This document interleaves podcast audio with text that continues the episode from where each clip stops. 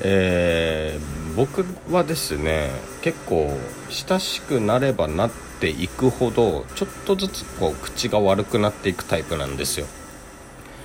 でやっぱあの、まあ、配信とかでもですね結構「お前」っていう風に言ってしまうんですよね。人のことをあの「おいお前は全くよ」みたいな。っていう風になってしまうんですけどあの本当にまあ、その「お前」っていう呼び方に対して特に女性は多分抵抗を感じる方も多いと思うんですけど本当に悪意はなくて悪意もないし悪意もなければあの別に下に見下してるとかっていうことは一切ないんですよ。でまあこれはもうちょっと僕の何て言うんだろう。その性格性格上の問題というかうん。どうしても何て言うんだろうな。なんかすごく難しいんですけど。ちょっとこれは自己中心的な考えになってしまうのか分かんないですけど親しいからこそのあなまあええっとねごめん、えっと、言い方を変えると僕なりの、えっと、愛情表現ではないけどあのすごく心を開いてるって取ってほしいんですよね。僕は。これは俺に限ったことですよ。だし別になんかその人をこう虐げたいからとかなんか見下したいからとか本当に一切ないんでそこら辺なんかちょっとなんつうんだろうな、まあ、理解してほしいっていうのもおかしいけどなんか分かってほしいなというか。まあ多分分かってくれてるとは思うんですけどね。ええ。ということで始まりました。アンケルのナンクルナイさんえー、今回は、まあ、どういった話しようかなって思ったんですけど。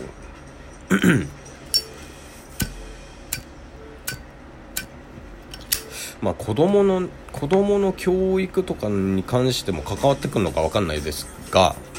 あのー結構僕は人のなんつうんだろうな。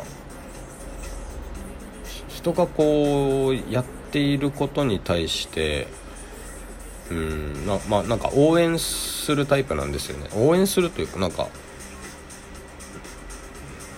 何かチャレンジする挑戦してる人とかそれが挑戦してたりとか頑張ってたりとかっていう人を基本的に、まあ、応援、まあ、応援したくなるというか、まあ、応援するタイプなんですよ。応援まあみんなそうだとは思っているんだけどまあちょっと分かんないけどいやこんそんなことやらない方がいいよとかなんか、まあ、基本的に否定しないって言えばいいかな。なんかやってることに対してその人が頑張って何かやってることに対して否定しないタイプでその多分これは自分が管理職やってた時に癖ついてしまってるものなのかもしれないですけど基本的に褒めるんですよね。あすごいじゃんとか。ややっぱその人からしたら大きなね一歩だったかもしれないじゃないですかその挑戦が。だからやっぱまずいやすごいじゃんそれは。素晴らしいことだと思うよ本当にって。言うんですよ。基本的に否定は基本的にはしないんですよ否定は。でこれはまあ子育てとかでももしかすると、まあ、学校教育とかでもねやっぱなんか重要になってくるんじゃねえのって思ったりもするんですけどまあこれこれに似たような話をと多分どっかでしちゃってると思うんですけどあれ前も聞いたような気がするよそんな話って思ってしまったらごめんなさい。だからまあ本当否定はしなくてあと人ってなんか否定から入られるとすごく嫌な感じしません？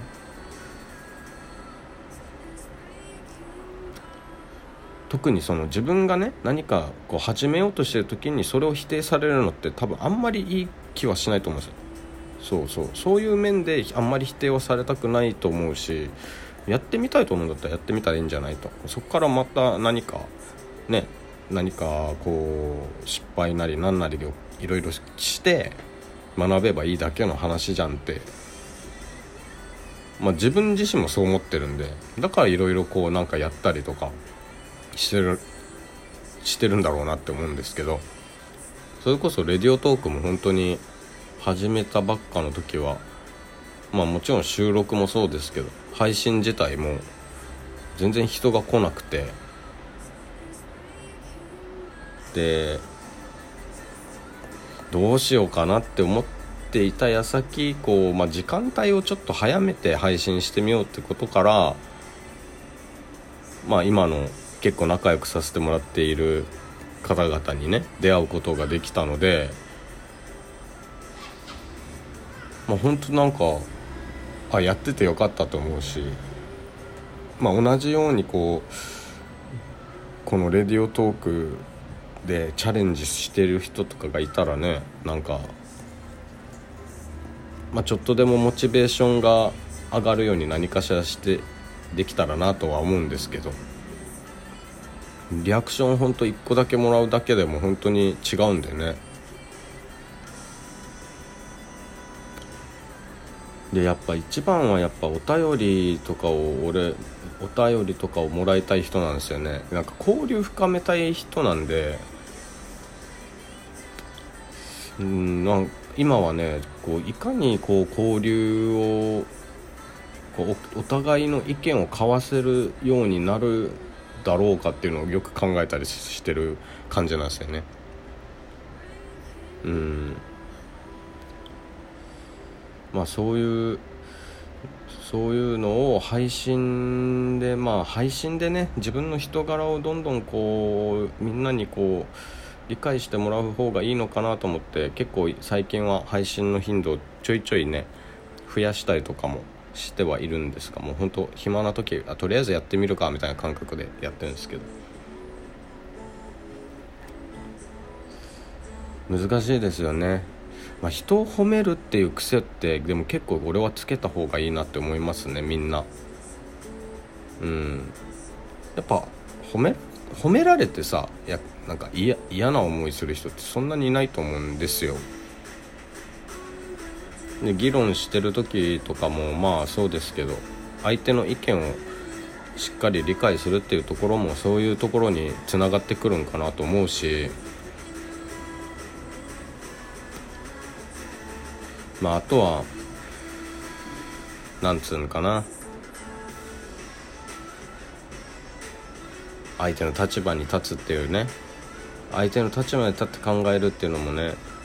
まあ大事ですから。あまあそれそれでちょっと一個ね。まあ人を褒めるとまたちょっと別の話になるんですけどその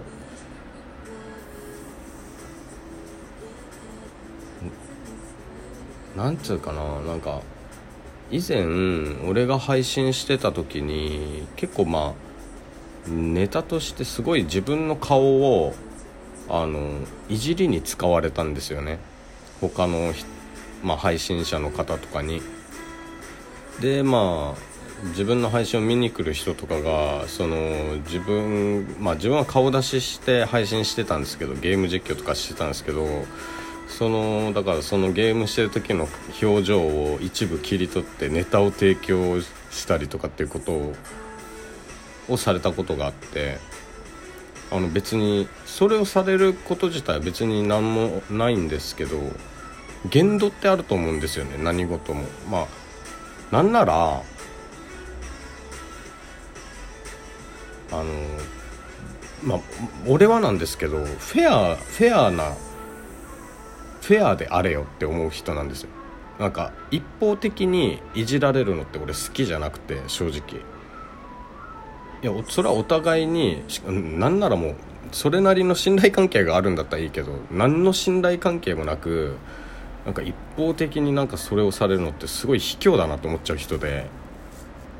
なんかずるいというかまあ汚ねえなって思っちゃう人なんですよねだからまあそういう ことが以前あってすごくなんか胸くそ悪く感じたんですけどその時になんかなんて言うんだろうな。なんか自分がとっても嫌な思いをしたっていうのを伝えてもすごいなんかあまあそそれについては謝るごめんみたいな。すごい軽い謝り方をされたことがあって。正直腹立ったんですよそれにも。いやいやふざけんなよって。まあ、そういうところで人の立場になって考えるっていうことができない人って俺めちゃくちゃ嫌いなんだなって。もう大嫌いですねはっきり言って。あクソだなって思っちゃうんで。でもそういったところも含めてやっぱこういろんな面にこうなんだろう影響してくるんだろうね。その人を褒めることもできない人っていうのはねこちゃんとこう人を褒めてあ褒めることができない人っていうのは多分人の立場にも立てないだろうしまあ、自分がそういう苦労をせずに楽してなんか何かを得ようとしてる人だからこそ人を褒めることができないし人の気持ちにも立てないんだろうなってやっぱだからそういうのってこういろんな面に影響してくる。と思うんですよ。だからこそやっぱ日頃からまあ多分僕はね僕はこういろんなことをこう考えたり見たり聞いたりしてこう自分の中でそれをうまく吸収していいとこは、えー、伸ばして悪いところはどうにか考えを改めたり、えー、自分の中でこう律して軌道修正といいますかね、うん、するようにっていう風にしてるんでしょうけど、まあ、皆さんもね、まあ、人をもし褒める機会がなかったら是非ともね何かしらちっちゃなことでもいいから褒めてみてあげてください。それって自分に返ってくると思うんで。うん。いやすごいじゃんって。簡単ですよ。